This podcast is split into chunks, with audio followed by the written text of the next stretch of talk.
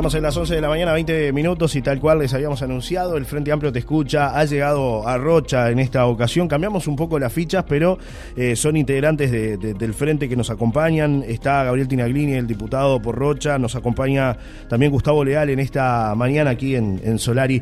Eh, gracias a ambos por estar con nosotros, Gustavo, bienvenido, el visitante, ¿no? Muy buenos días, muchísimas gracias por la invitación, un saludo a todos La Paloma que estamos esperando el sol, ¿eh? estamos esperando que salga el sol. Se hace, se hace falta, ¿no? El sol, es así. Cuando sale el sol como que no tiene otro día, ¿no? Es un poco así. Gabriel, bienvenido, buen día. Buen día, buen día para ti, Johnny, buen día para toda la audiencia. Es un gusto estar acá y obviamente que con una jornada en estos tres días bastante cargadita. Bueno, ¿qué significa esta etapa del Frente Amplio Te Escucha? El Frente Amplio Te Escucha es una iniciativa de de todo el Frente Amplio de salir en forma sistemática y en forma organizada, muy lejos del periodo electoral, a recorrer el país y a escuchar y a reunirse mano a mano con instituciones, organizaciones y referentes de todos y cada una de las 617 localidades que tiene el Uruguay. Esto se hace en, una programación donde de aquí a finales de diciembre del 2023 vamos a recorrer cuatro veces eh, el Uruguay. Vamos a visitar cuatro veces cada departamento, localidad por localidad. Localidades como La Paloma, que es una ciudad grande, pero como Parayé, donde estuvimos ayer, donde viven 34 personas este, y en el censo del 2011 figuraban que vivían 16.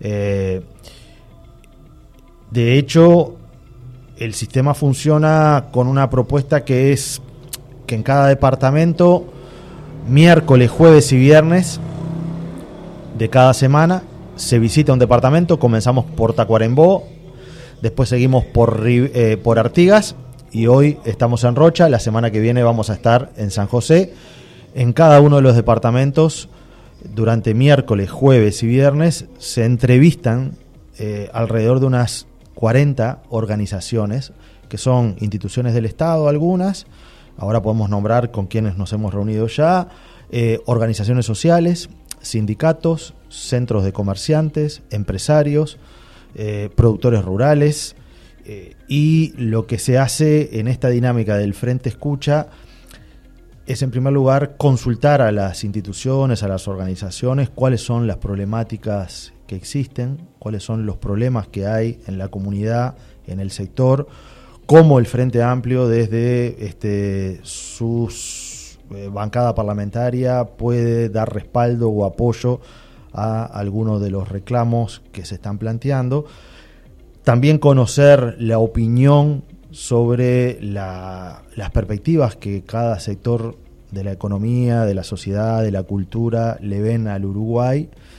Y también eh, estamos planteándole a, las instituciones, a las organizaciones, eh, algunas consultas sobre los errores que el Frente Amplio cometió cuando gobernó, porque la actitud de escuchar es distinta a la de oír. Y esto en radio se puede entender. Hay gente que a veces puede tener la radio prendida. de fondo, claro. Pero a ti como periodista lo que importa es que la gente esté escuchando la radio. Porque escuchar es estar atento. Es eh, la escucha es una actitud. Oír es un sentido. El sentido del, lo, tenemos. Es pero escuchar es hacer como un gesto para decir, a ver, ¿qué, ¿qué, me está queriendo decir el otro? Cuando yo escucho a alguien, tengo esa curiosidad por tratar de encontrar lo que me está diciendo, la crítica que me está diciendo, tratar de entender, de ponerme en el lugar del otro. Por eso es el frente te escucha, porque nosotros queremos también reconocer de que en la sociedad la verdad también está en cada uno y que una organización política que quiere transformar la realidad tiene que escuchar la pluralidad de voces y a veces incluso con gente que te hace críticas o gente que te hace reclamos eh, o gente que te dice ustedes hicieron una cantidad de cosas bien pero en esto se equivocaron, eh, uno aprende. Y nosotros estamos convencidos de que el Frente Amplio es una opción real para volver al gobierno. ¿Hubo un desgaste del Frente Amplio, Leal? Sí, hubo un desgaste. ¿Y por ahí Y cosas que se hicieron mal por eso mismo? Hubo un desgaste, creo que la, la sociedad en parte le tiró la oreja al Frente Amplio. Eh, hubo falta de escucha, nosotros eso lo reconocemos. A veces hubo una especie de piloto automático en algunas cosas que no se hicieron bien. Eh, y bueno, me parece que hoy también hay un cambio generacional, hay un relevo de nuevas generaciones y, y creo que a esta altura van faltan menos de mil días para que termine este gobierno. Y ahí nosotros lo vemos cuando hablamos con la sociedad agropecuaria de Rocha, cuando hablamos con el centro comercial, cuando hablamos con la Cámara de Turismo, cuando hablamos con los sindicatos, cuando hablamos con la Asociación de Usuarios, cuando hablamos con comisiones de vecinos. Y eh, aquí, en Rocha, nos damos cuenta que eh, hay un- un- una opinión crítica sobre lo que está pasando en el Uruguay. Eh, hay niveles de desconformidad, hay un problema de seguridad bastante importante, falta trabajo, hay problemas económicos. Y entonces, bueno, nosotros estamos tratando de asumir este, y preparándonos porque estamos convencidos que somos una opción real para volver al gobierno, no para hacer lo mismo, no para hacer lo mismo, sino para, para mejorar, para eh, incorporar eh, estas críticas, estas escuchas, estas ideas, porque no son solamente, nosotros estamos escuchando para recoger ideas, para saber cuáles son los problemas eh, que cada una de las instituciones tiene, porque a veces cuando se está en el gobierno, eh, también una de las, de las cosas que suceden es de que desde el gobierno se comienza a tener como una cierta lejanía sobre los problemas cotidianos locales y se piensa que alguna cosa que puede ser una solución, después cuando uno habla más este, con el pie en el barro, este, no es. Entonces, bueno, esa, esa actitud de, humildad eh, reconoce que, bueno, que nosotros cometimos errores como Frente Amplio, eso es clarísimo, y por algo la gente eh, no le dio de vuelta al gobierno. Es cierto que fue por poco, pero se perdió las elecciones. Porque las cosas son como son, si no, esto es como cuando jugás un partido de fútbol. Sí, perdimos 1 a 0 y a último minuto. Sí, bueno, pero perdiste. Ah.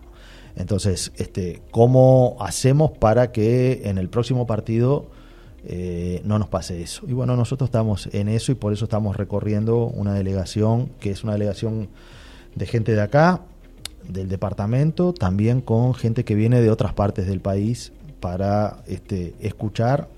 Y repito, 40 reuniones en esta primera gira que no vamos a estar en todo el departamento, porque este es un departamento muy grande. Y para escuchar uno tiene que tener tiempo, ¿no? Porque si no es visita de médico. Eh, y hay localidades donde vamos a venir en la próxima. Nosotros cada tres meses y medio Van a volver al departamento. volvemos al mismo departamento. Y la próxima vez vamos a hacer foco en algunas localidades que esta vez no pudimos estar, como por ejemplo Chuy, como por ejemplo este, algunas localidades más este, hacia el norte del departamento y vamos a volver a, recorrer algunas localidades porque hay muchas instituciones que nos pidieron entrevistas y nosotros lo que queremos es tener entrevistas donde podamos conversar largo. Y para eso es preferible decir, mira, vamos a volver o podemos este, quedar en otro momento y no tener una conversación que sean do- dos minutos, bueno, sí, este, eh, te vi, te oí, pero no te escuché. El frente escucha es, es actitud, es tiempo y, y es este asumir, repito, de que nosotros somos conscientes que el Frente Amplio transformó el país, somos conscientes de que se hicieron muchas cosas buenas desde el punto de vista también de la economía, de este, una cantidad de infraestructuras que el Uruguay tiene, de ciertas mejoras, pero que también se cometieron errores ¿Cuáles son esos errores, Leal? ¿Qué es lo que le plantea a la gente? Bueno, según con el que uno se reúna, nosotros estamos tratando de escuchar por sectores también a la sociedad, ¿no? Entonces hay este hay una crítica eh, que es que, por ejemplo, faltó escucha sistemática. ¿no? Faltó escucha sistemática. Faltó entender a veces eh, el detalle de los problemas locales. Porque hay problemas locales eh, que tienen una particularidad para resolverlo que necesita ese tiempo, necesita esa flexibilidad de que no sea una política este tipo raviolera, ¿no? Vio que cuando uno hace ravioles con el palo, todos los ravioles se supone que salen igualitos porque, este, bueno, hay un molde. Hay un molde. Y la, la lógica de la diversidad local a veces necesita adaptaciones, necesita adaptaciones locales que se salen a veces de ese molde. Y, y bueno, esa flexibilidad es importante. También hay, hay una crítica en que los temas de seguridad no se terminaron de resolver, que hubo un, apoyo muy importante en infraestructura policial, en aumento de salario, en aumento de equipamiento, este, pero que en determinado momento había que cambiar también ciertos equipos que estaban al mando y, y, el frente no lo hizo, no tuvo ese reflejo. Incluso muchos nos dicen, si hubieran cambiado, este, la cosa capaz que era distinta.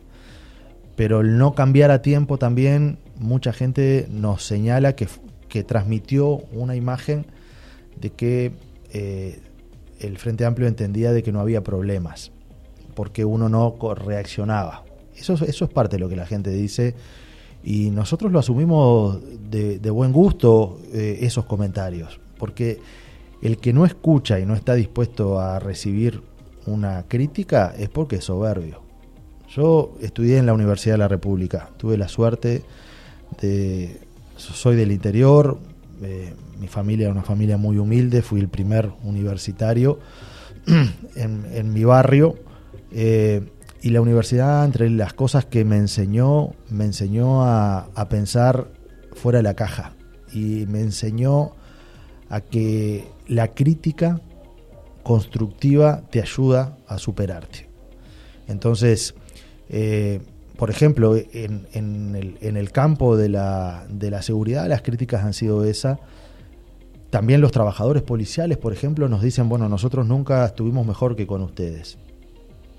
Pero también es cierto que este, había señales de necesidad de cambiar ciertos elencos que no se hicieron. Y, y ese es un tirón de oreja. Y, y ese tirón de orejas nosotros lo estamos este, percibiendo y estamos convencidos que una organización política que tiene capacidad de escuchar y de abrirse a la sociedad es porque es una organización fuerte y viva. Hoy nos han desbordado la cantidad de pedidos de reuniones. Nos han desbordado. Y eso es porque eh, y nos han sorprendido instituciones que nos piden para hablar y nos piden para conversar.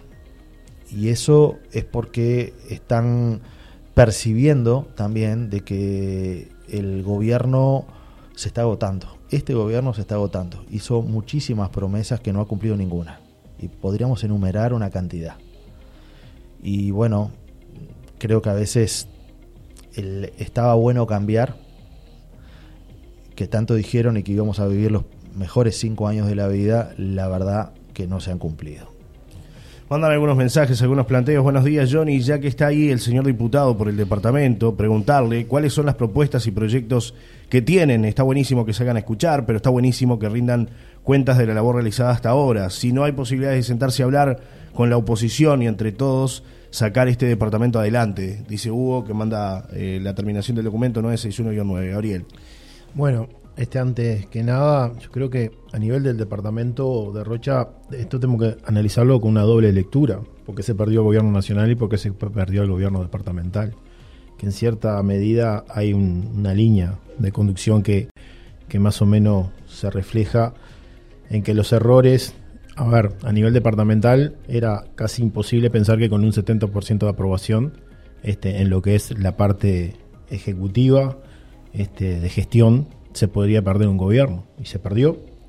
Este, y todas estas recorridas, más allá de las recorridas que se están haciendo con la mesa departamental, con la misma metodología por todas las localidades, uno va eh, recogiendo insumos Este, y algunos insumos, obviamente, que se van a plasmar en un programa futuro de gobierno, tanto departamental como nacional, que es uno de los objetivos también de esta recorrida, pero también surgen temas del momento, es decir, temas que cada, uno de, los, de nosotros como diputados nos llevamos y esto a veces lo tenés que solucionar ya.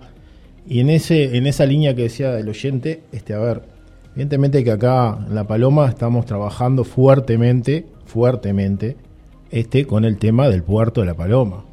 Este, nosotros estamos convencidos que es un lugar de generación de empleo en donde, bueno, el gobierno, como, como decía Gustavo, prometió, digamos, un dragado, que no estamos hablando de, de, algo imposible, en la cosa que no se ha cumplido hasta la fecha. Para eso solicitamos la comparecencia de la ANP el próximo eh, jueves, el 16, va a ir a la Comisión de Frente Marítimo y bueno, supuestamente va a ir con ya con alguna solución, esperemos que sea así, pero evidentemente que, que si no accionamos de esa forma, que a veces dice, bueno, el diputado a nivel parlamentario, ¿qué es lo que está haciendo?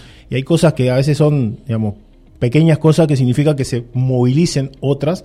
Y bueno, yo creo que se está perdiendo una gran oportunidad el Puerto de la Paloma por tres puntos, que es el tema del dragado, obviamente, porque esto, a ver, lo que vino acá, lo que está en funcionamiento, una refuladora, el que conoce algo sabe que eso no es la solución. Ahora, si un intendente te miente diciendo que vino una draga, sabiendo que vino una refuladora, eso ya es bastante jodido. Entonces el tema de lo que se necesita acá una es la draga que está parada en el puerto, le falta personal, eso es lo que nos han dicho, y bueno, pero si es falta personal, por otro lado nos dice eh, la OPP que eh, está viendo los recursos como para poder este, canalizar para el tema dragados a nivel nacional, que no hay recursos y que tiene que conseguirlo. Entonces esos son los temas que tenemos que empezar a profundizar. Lo otro que se está pidiendo en el puerto es una balanza y mejorar la energía eléctrica, la potencia que tiene para, pues, justamente que estos, esta flota pesquera que, vino, intentó y está apostando a venir al puerto de La Paloma como puerto oceánico, también se da por otra una, realidad este, coyuntural que está pasando el puerto de Montevideo. La privatización del puerto de Montevideo, la entrega a esta este, multinacional, Cartoon Nací, más lo que está la privatización del puerto Capurro ha significado que la flota pesquera a nivel nacional se vea obligada a buscar alternativa. Y eso significa que el puerto de La Paloma puede ser, puede ser no, es la solución. ¿En qué otros temas se está trabajando, Gabriel? Ahí estamos trabajando con el tema también, ayer lo planteamos a nivel agropecuario, con la eh, Sociedad Agropecuaria de Rocha, eh, en el tema de algunas complejidades que tienen con el tema del transporte digamos, sobre todo cuando se declara la ruta 10 y la 15 rutas turísticas, todo el tema de la movilidad, justamente, a ver, se está olvidando el sector productivo que está enmarcado en toda esta región. Digamos, es turismo, turismo durante dos, tres meses, pero el resto del año yo creo que hay que ver cómo se puede hacer el transporte. Y lo otro, algo que, que no le está llegando al productor rural, que es el descuento del 1%, por ejemplo, de, eh, impuesto a semovientes, que ahí presentamos un proyecto de ley que Rocha en eso tiene mucho para aportar. A nivel departamental lo hicimos, funcionó y lo estamos eh, trasladando a nivel nacional para que realmente ese, ese dinero llegue realmente de, como devolución a cada uno de los productores. Luego se está trabajando también en el tema de, justamente tuvimos con este, la industria frigorífica a nivel departamental, este, con lo que significa toda la, eh, las exportaciones están dando bienvenida, pero obviamente que hay que mejorar la base, que es justamente la generación de, toda la cría de ganado. Y bueno, y hay cosas que no nos podemos dar el lujo de que hoy un productor no use un potrero por falta de agua o disponibilidad de, bueno, ahí se está presentando también el proyecto de ley donde solucione y de forma este, permanente se trate de buscar la solución para el tema del el acceso al agua digamos, a nivel productivo y a nivel rural.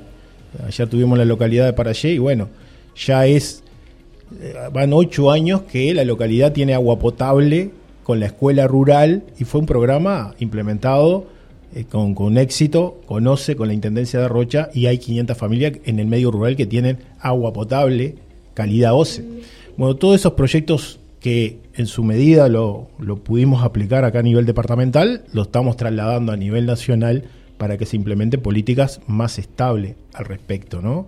Y después, obviamente, todos los proyectos eh, que la bancada del Frente Amplio estamos manejando con infinidades de propuestas al gobierno que en parte algunas las ha tomado muy en parte y hay otras las ha desechado o las ha tomado ahora porque se ha dado cuenta que el Frente Amplio en su momento cuando las planteó este, eran, eh, eran aplicables. Y bueno, todo eso es lo que se está trabajando. Evidentemente que como oposición seguir marcando la cancha de no seguir perdiendo los derechos que se habían logrado en estos últimos 15 años. Eh, Gustavo, ¿cómo sigue la recorrida hoy? Hoy sigue, bueno, hoy vamos a estar todo el día aquí en La Paloma y balnearios aledaños. Eh, hay una delegación que ahora en este momento está en el puerto, justamente. Eh, después, y tenían una reunión con sectores vinculados al turismo también. Y en la tarde va a haber una cantidad de reuniones aquí en la localidad, en, La Paloma, y otra delegación va a ir a los balnearios. Vamos a andar por Punta Rubia, vamos, tenemos algunas reuniones en Arachaña, tenemos este, algunas reuniones también eh, en algunas otras zonas del departamento. Y mañana, eh, viernes, vamos a estar, una parte de la delegación va a estar en Castillos, teniendo también reuniones con distintos tipos de instituciones, con usuarios de la salud, con este, gente vinculada a los temas educativos, temas de seguridad, eh, productores, eh, comerciantes. Y por otro lado, hay otro equipo que va a terminar de tener reuniones en los balnearios y en La Paloma también. Eh, para quienes quieran consultar sobre la agenda y demás y todos los detalles, ¿hay alguna forma, algún sistema, las redes del Frente Amplio?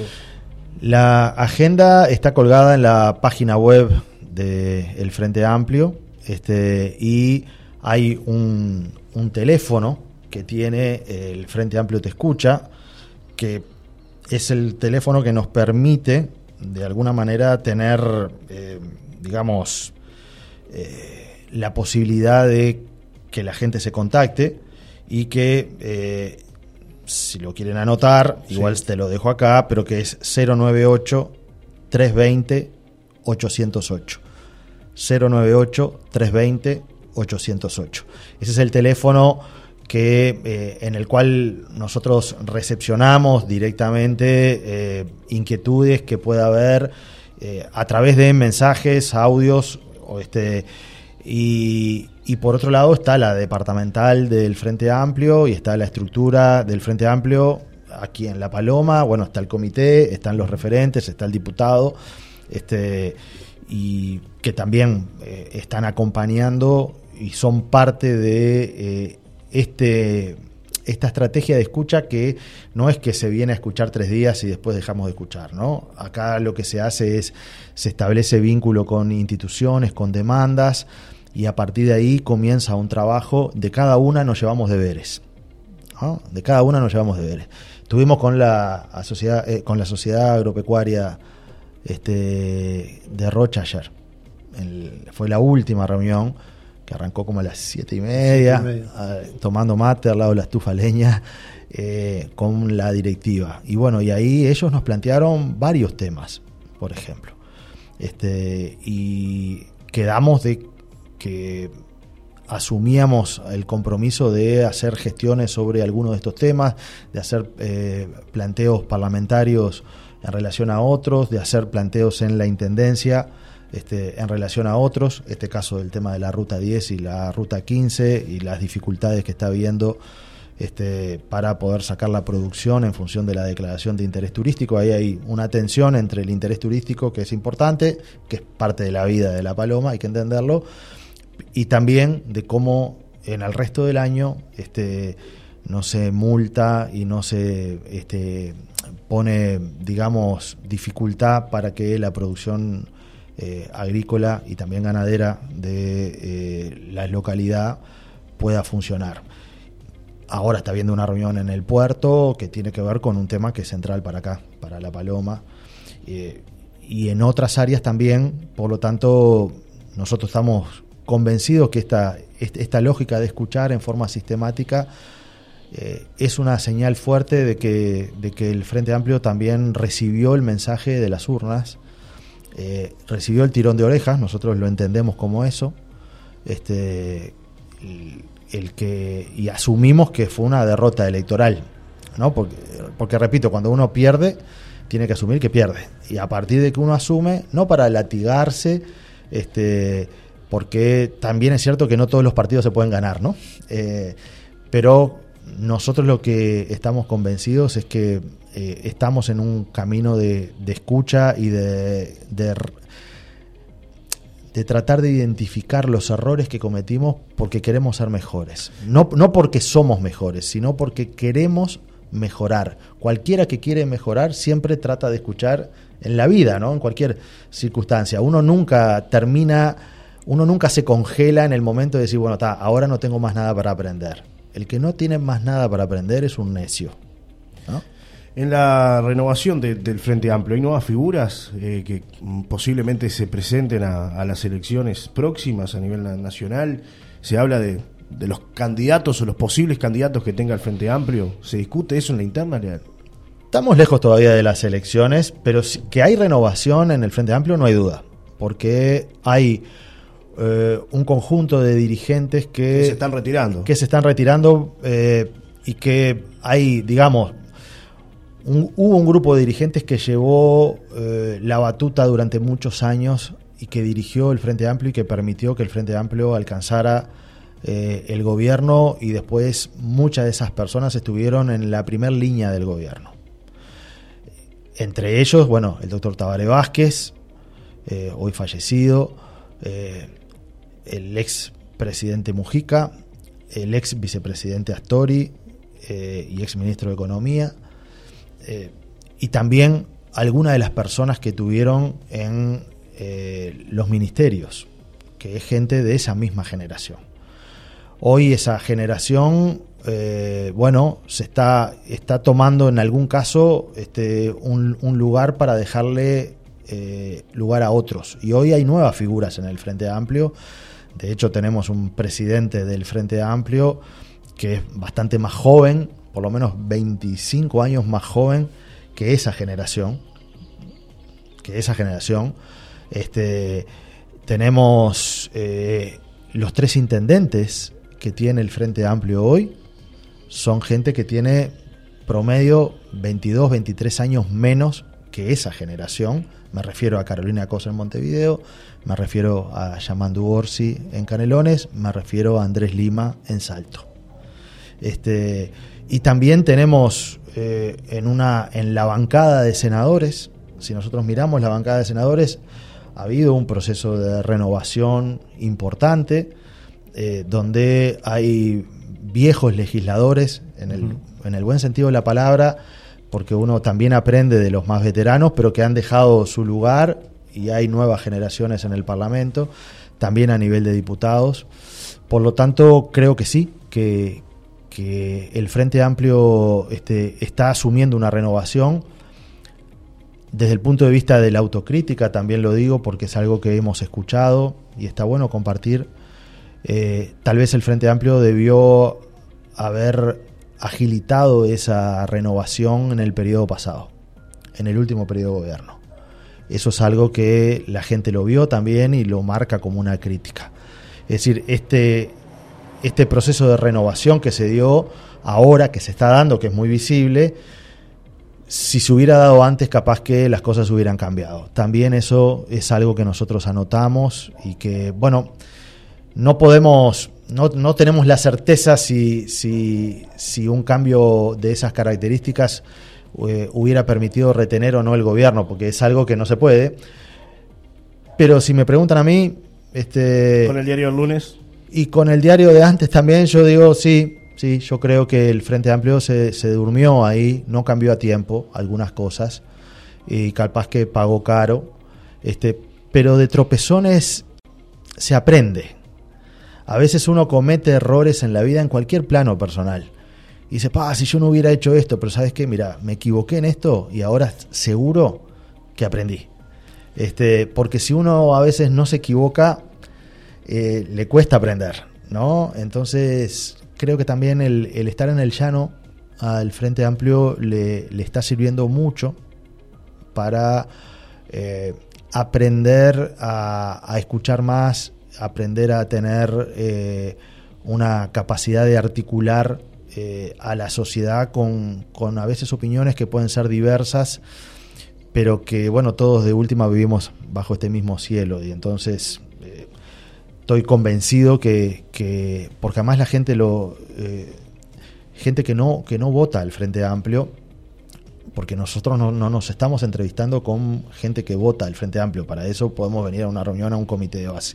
Acá estamos hablando con sectores de distinta parte de la sociedad que nos dicen, este, bueno, sí, estamos convencidos que en la actual circunstancia es, es, muy, es muy posible que el, que el Frente Amplio este, vuelva porque hay mucha decepción, está habiendo cierto desencanto con, con, este gobierno porque hay cosas que no funcionan pero si ustedes vuelven, tienen que volver distinto, no para hacer lo mismo. Real, muchas gracias por estar con nosotros en esta mañana también, este, Tina Glini. Gracias eh, a los dos. Gracias a usted, un saludo para toda la audiencia. Y como decía Gustavo, este, esto es el inicio de este proceso. Y que cuando hubo algunas críticas se repiten este, en diferentes sectores, en diferentes ámbitos que no tienen a veces nada que ver uno con otro, pero te dicen lo mismo, es porque justamente este, tienen razón. Tienen razón y tenemos que tomarlo y ver cómo lo implementamos en el futuro gobierno, que no hay duda que el Frente Amplio está preparado para hacer nuevamente gobierno. Eso, digamos, eh, todo, digamos, es más, los pedidos de entrevista es que eh, una de las sensaciones es esa, decir, bueno, si van a ser, van a ser gobierno en la próxima, este, yo quiero que mejoren esto, porque fue donde nosotros identificamos los errores. Y a veces los errores son cosas, detalles mínimos que increíblemente este, ahora cuando los ves decís, pero pucha carajo, ¿por qué no lo corregimos a tiempo esto? Gracias a los dos por estar con nosotros esta mañana. ¿eh? Bueno, muchas gracias y un saludo a todos. Gustavo Leal, Gabriel Tinaglini pasaron por aquí por una nueva mañana. Pausa, ya regresamos con otros temas.